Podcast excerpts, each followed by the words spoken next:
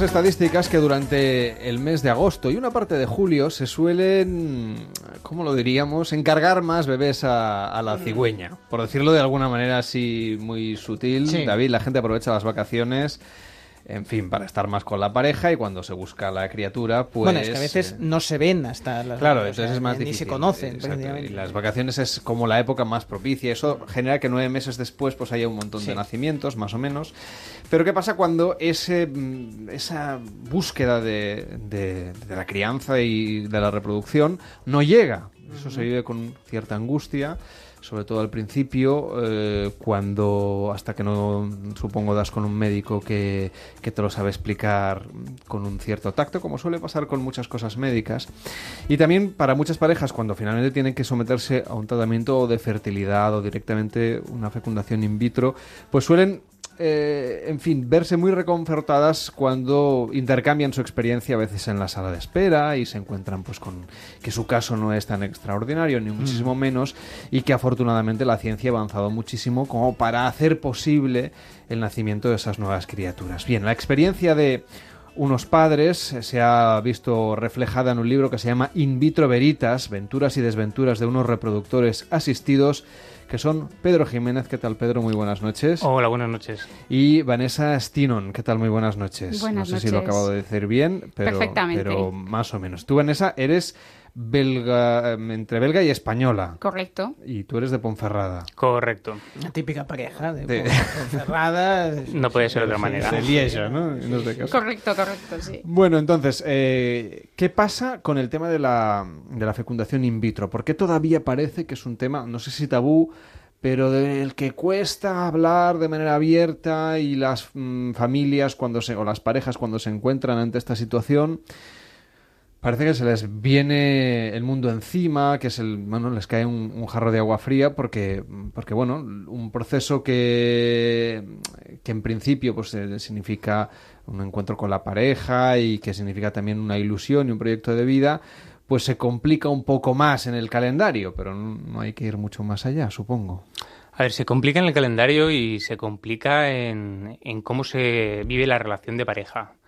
Y toda esa dificultad, eh, luego también la dificultad de asumir que no se puede concebir de manera natural. Esto que dices de las vacaciones, eh, nosotros empezamos en vacaciones, lo pasa que no llegó. Es muy habitual. Pues asumir que eso no es posible eh, requiere un proceso de, de, luto, de interiorizarlo, que, que es muy interno y luego cuesta mucho compartir con, con, otras personas. En primer lugar, con la familia. parece paradójico, la familia parece que está siempre para apoyar, pero de alguna manera cuesta explicarles y sobre todo a la familia le cuesta ponerse a uno en el pellejo. Y, claro, si esto lo extrapolamos a amigos, conocidos, en, grados más distantes, es, es, difícil que la gente que no pasa por ello, por el, la bomba emocional, pueda empatizar con lo que uno está sucediendo. Entonces, al final, bueno, corres un tupido velo y mira, es mi problema. O sea, al final acaba siendo una situación que vive más la pareja, evidente, por, cuestiones biológicas, lógicamente. Pero me sorprende esto que me dices de la familia, porque me daba la sensación, claro, visto desde fuera, que es un tema que ya socialmente, bueno, debería estar muy a la orden del día, ¿no? Y que además al final a la familia tampoco le no, a ver, le afecta de manera directa. lógicamente a la familia se le cuenta, oye, estamos pasando por este proceso y no hay ningún problema. Eh, eh, digamos que la parte técnica está muy asumida por toda mm. la sociedad. Lo que no está asumido es la parte, emocional. porque ¿qué papel debería jugar la familia? Lo digo porque si alguien nos está escuchando y son parejas que están teniendo este tipo de dificultades para, para, para concebir de, de manera biológica y habitual, Mm, seguramente vamos a hablar mucho de ellos, pero ahora que me ha sacado a la familia, imaginemos que un padre, una madre de hijos, eh, pues eso, en, edad de, concebir, se encuentra ante esta noticia ahora en verano o a la vuelta de vacaciones, ¿qué papel debería adoptar? el hermano de la de, no sé uno de vuestros hermanos por ejemplo vuestro padre vuestra madre el vecino el compañero de trabajo el jefe que también eh, pues estos tratamientos a veces implican pues es unas ausencias laborales. Yo, si me permites, creo que el, papel principal que tienen que, jugar eh, todos los que están en contacto con una pareja en esta situación tanto familia como amigos o compañeros de trabajo, si, si se da el caso de que la pareja se abra también al, al entorno laboral, es de apoyo y de escucha. O sea, antes comentabas que era un tema muy tabú. Y es un tema tabú porque cuando tú decides salir del armario como pareja estéril, es porque ya has sufrido eh, bastante acoso. Y sé que la palabra acoso puede parecer un poco fuerte, pero creo que las parejas que nos escuchen que están o que han estado en nuestra situación lo entenderán. Em, frases típicas de em, se te está pasando el arroz, que eso es un mm. clásico que nos lo hemos comido todos, incluso los que hemos acabado teniendo hijos por, por medios naturales. O, bueno, relájate, ¿no? Vete de vacaciones y cuando vuelvas, pues ya, ya te habrás quedado embarazada, ¿no? Y esto es constante. Esto es una Eso por no hablar de, la gente que sin saber de las dificultades dice, bueno, ¿y para cuándo vais a tener descendencia? Pero los padres incluidos. los padres son los que más presión meten en este tema, o sea, los futuros abuelos. Nosotros también lo, hemos sufrido en, en, este sentido y ellos lo hacen con la mejor intención. Y, es casi como unos deberes. A ver cuándo me hacéis abuelo, a ver cuándo me hacéis abuela. Sí, sí, vamos, ¿no? Sí, sí, y, los tíos en, menor medida, porque, bueno, en nuestro caso, mm, tu, tu, hermana, por ejemplo, ya había tenido hijos, entonces ella ya sabía de qué iba y tal, pero sí, la, la presión es constante. Entonces, yo la, la, la respuesta que daría es estar ahí, escuchar, apoyar intentar empatizar, aunque eso es muy difícil y solo unos pocos pueden hacerlo, porque creo que es de esas situaciones eh, como enfermedades graves, eh, este tipo de situaciones límites vitales, que si no las vives tú mismo es, es, muy complicado ponerte en el pellejo. Entonces estar ahí y, y no intentar soltar frases hechas porque son frases que duelen muchísimo. Muchísimo. Por ejemplo, además de las que habéis dicho, lo digo para que la gente las vaya desterrando ya del disco duro para entendernos. Estas frases que uno dice con las mejores intenciones a lo mejor, o no, em, pero que generan el efecto contrario, ¿no? Y nefasto en vuestra estabilidad emocional. Completamente. Bueno, tenemos... La lista es infinita. La, lista es infinita. Por dar algunas ideas. Pues mira, la típica... Uy, ¿qué quieres hijos? Espera, que te, te, llevo ya a los míos, ya verás, se te pasarán las ganas. Mm. Eso es un clásico también. Claro, esta gente te dice esto eh, y es verdad que eh, ellos están con todos los, los pormenores logísticos y, los dolores de cabeza de tener que organizarse con varios hijos, pero también tienen sus abrazos, sus, sus besos, sus risas. Tú no tienes nada de eso. Y aparte, cuando tú estás en una situación de esterilidad, no te puedes poner a pensar en todos los puntos negativos que pueden estar asociados a la maternidad o a la paternidad, porque tú ya tienes que hacer frente a un proceso en el que tienes que mantener todas las ilusiones intactas, porque si no, igual no llegas hasta el final, porque es un proceso muy duro. Claro, no, se nos olvide que cuando una, una pareja está en un proceso de, reproducción asistida, sea eh, una inseminación o fecundación in vitro, previamente ya lleva unos cuantos meses eh, intentando buscar hijos de forma natural. No lo ha podido. Han tenido que acudir a médicos, le han hecho unas pruebas, ha habido un diagnóstico.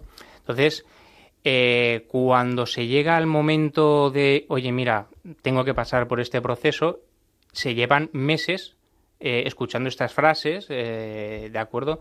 Entonces, digamos que el vaso está ya muy colmado. Ya no hay más paciencia para eh, entender las buenas intenciones. Sí, hay un desgaste previo ya, para, muchos.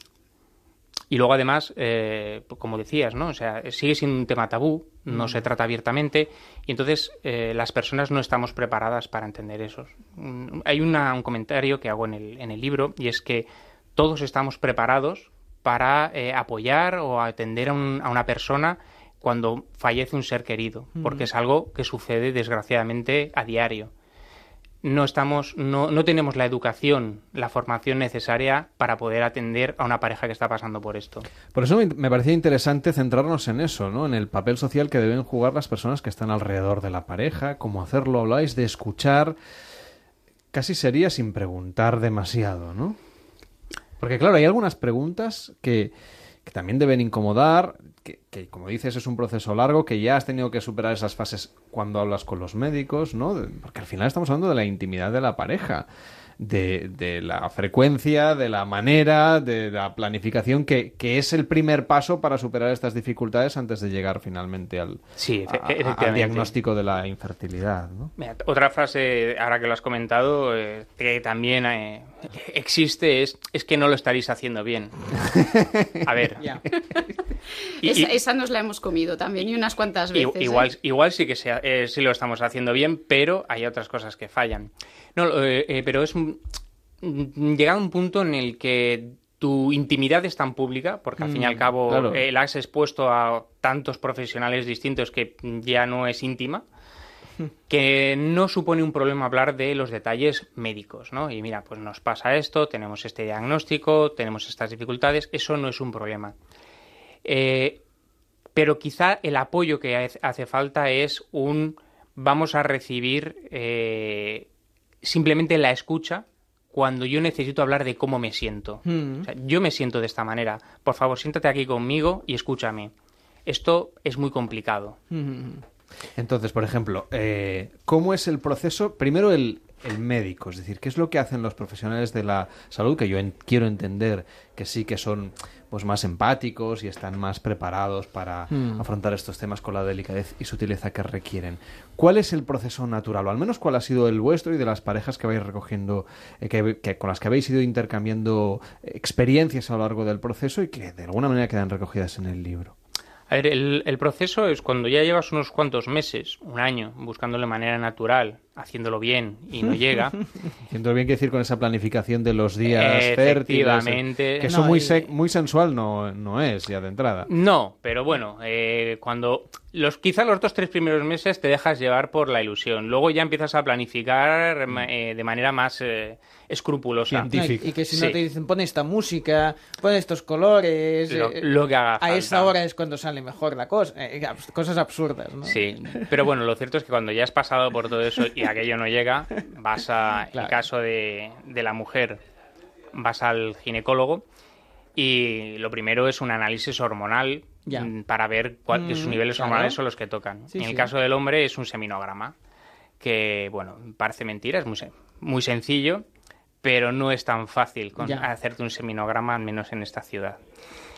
Eh, ¿Por qué? ¿Qué dificultades te has encontrado? Eh, pues eh, que resulta que la muestra tienes que entregarla en el laboratorio de, que, capaz de analizarla, no solo de que te la recoja, sino de analizarla una, una hora con un intervalo de una hora después de haberla obtenido. Ya.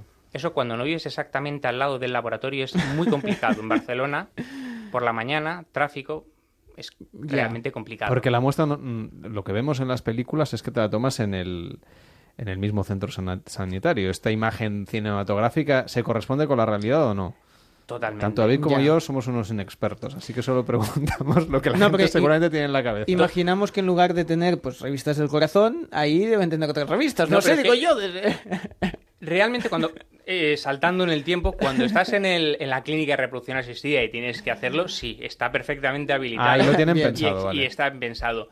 Cuando tú vas a un laboratorio en lo que la gran mayoría son análisis de sangre y de orina, no hay esa salida. Ah, o sea, nos tenemos que imaginar el sitio donde nos hacemos la extracción de sangre Correcto. convencional. Y ahí hay que llegar, en lugar de con el frasco de orina, con el frasco de esperma. Correcto. Hmm. Y en una hora, en menos de una hora después de haber obtenido la muestra. Ya es una situación... Que si no teníais suficiente presión, ¿no? O sea, añade presión. añade presión. Ya.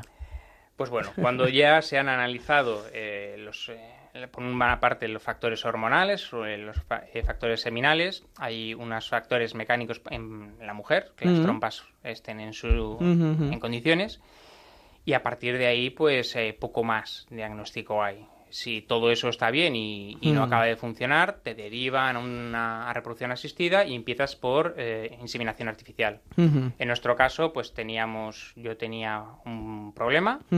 Vanessa también tenía problemas eh, mecánicos en las trompas. Una trompa la tenía, de hecho, han tenido que extirpársela. Y entonces ya directamente nos derivaron a fecundación in vitro. Entonces ya llegas a, tu centro de reproducción asistida, ya son unos profesionales que efectivamente todo el día tratan con parejas que están en, este, en estas vicisitudes. Y sí que es cierto que el trato es un poco más personal. Con todo y con ello, algún accidente puede haber, ¿no? Eh, porque mm, los médicos están tratando el factor médico. Ya. Y es una de las cosas que nosotros eh, creo que, es importantísimo, en el libro queremos reflejarlo, el tratar el factor emocional es muy importante. y nosotros tuvimos que acudir a una terapeuta para poder gestionar todo eso que, que no es un capricho esto, que es algo que, lo lleváis desde, desde y por tanto ese acompañamiento es básico, ¿no? Claro, es lo que comentábamos. Había un desgaste inicial de un, año y pico, más luego todo el periodo que de diagnósticos adversos y demás, que no deja de ser también un desgaste. Claro. Y te encuentras que han pasado dos años desde que te pusiste y estás otra vez en el mismo punto. ¿eh? Estás en la línea de salida, solo que ahora ya llevas un equipo, pues. Eh, con tu director de carrera, con tus mecánicos y demás, ¿no? Sí, sí, sí. y entonces el proceso, claro, en, vuestro caso, pues ya detectaron enseguida cuáles eran las cuestiones médicas eh, que imposibilitaban esa reproducción natural y ya pasasteis directamente a la invito, pero hay casos en, el, en los que quizá estos, estas analíticas salen correctas, pero la, eh, fin, la, buena noticia no llega para entendernos. ¿Cómo lo llevan estas mm. parejas que eso que, bueno, tienen que irse sometiendo a mm, tratamientos y ahora pues eh, suplementos, luego eh, que si inyecciones, hasta que finalmente a lo mejor tienen que acabar en la fecundación in vitro. Pues mira, nosotros, bueno, como, como lo, sabrán los, los, que han leído el libro y. Sí, no lo ha explicado Pedro. Nosotros eh, tenemos un final feliz. Muchos eh, no lo tienen o no lo tienen tan rápido como, como nosotros, eh, como ha sido nuestro caso. O sea, nosotros hemos tenido la suerte de hacer un tratamiento y dos transfers. ¿Cómo lo llevan? Mm, yo conozco varios casos, algunos cercanos y, y otros no tanto, entonces puedes pasar de, la resignación pura y dura, de intentar verle el lado positivo a la vida sin hijos, que los hay, evidentemente. O sea, los hay. En momentos eh, la gente se plantea desistir. Evidentemente. Y rehacer su vida, rehacer sus planes, digamos. Pero es que es necesario. O sea, hay un momento en el que yo creo que tienes que, tienes que colgar eh, en, francés se diría colgar el hábito, o sea, ya, renunciar porque es un tema de, eh, de salud mental. Es un tema de salud mental personal y salud mental a nivel de pareja. Eh, yo creo que hay un momento en el que tú te tienes que parar y valorar si las horas, el dinero, el desgaste que tú has invertido en el proceso siguen valiendo la pena sinceramente. O sea, nosotros no hemos llegado a, este, a hacer este balance, pero muchos llegan y muchos han de parar.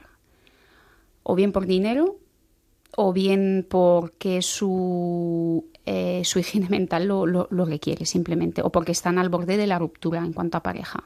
Ya. O sea, una cosa que es un proyecto de vida mm. en común puede llegar a desembocar en una separación ha habido varios casos, o incluso peor, algunos que logran finalmente el embarazo, mm, pero luego, pero luego el desgaste y, el, eh, eh, digamos, el, todo lo vivido y lo, traumático anterior ha hecho que eh, no hayan podido superar pues el embarazo o incluso la crianza, que también es una etapa complicada.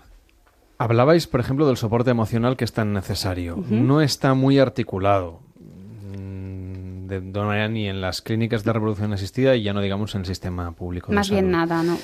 Entonces, igual que ha pasado, por ejemplo, con la lactancia, que sí que parece que cada vez hay más ambulatorios que ponen en marcha grupos de lactancia con asesoramiento de enfermeras y enfermeros especializados en la materia, que han sido formados en cuestiones emocionales, incluso con psicólogos.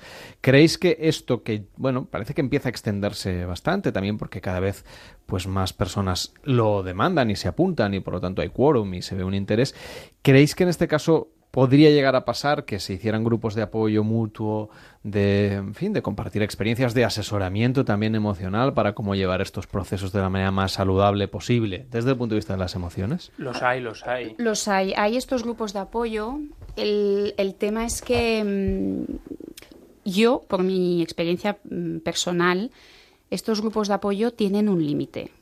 Eh, es decir, Internet tiene esa, esa, doble, esa doble vertiente que es maravillosa, porque muchos son por, por Internet, Em, tiene que ser muy frío, ¿no? A través de Internet. Bueno, frío y aparte que en Internet puedes encontrar lo mejor y lo peor. Mm. Depende cómo, cómo, lo quieras buscar, ¿no? Entonces, eh, ahí tendrás mujeres que estarán en una fase del proceso en el que necesitarán vomitar, literalmente, todo lo negativo de su proceso. Mm. Cuando a lo mejor la mujer que en ese momento entra necesita eh, un apoyo desde una perspectiva mucho más positiva, mucho más constructiva, ¿no?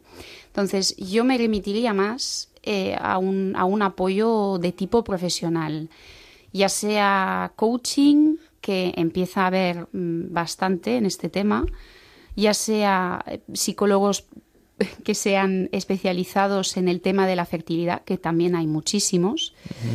Eh, pero los grupos de apoyo los dejaría más como algo complementario, como algo residual, que están muy bien y hay muchos. Hay un, grupo de apoyo, por ejemplo, Hello, que es de, de Marian Cisterna, que es una mujer que ha pasado también por, por el proceso de, reproducción asistida y que hace un fantástico trabajo pero yo creo que la, ayuda eh, individualizada y personalizada para cada pareja o cada mujer que pase por este proceso es, es bastante importante, porque es una carrera de fondo.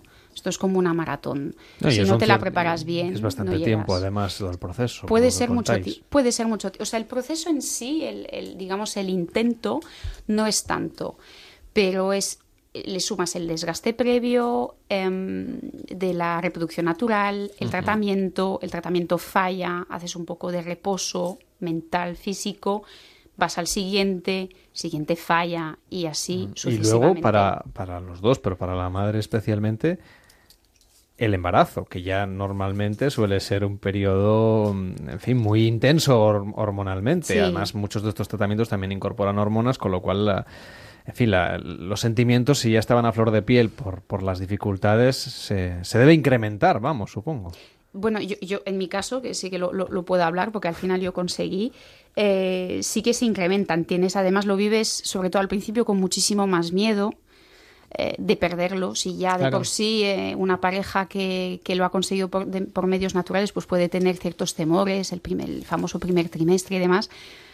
Yo recuerdo que el primer trimestre fue, aparte que yo tuve que mantener reposo por, por un riesgo de, de aborto, era como, bueno, no hago esto, no cojo las toallas de baño, que esto pesa un montón, o sea, era todo súper amplificado.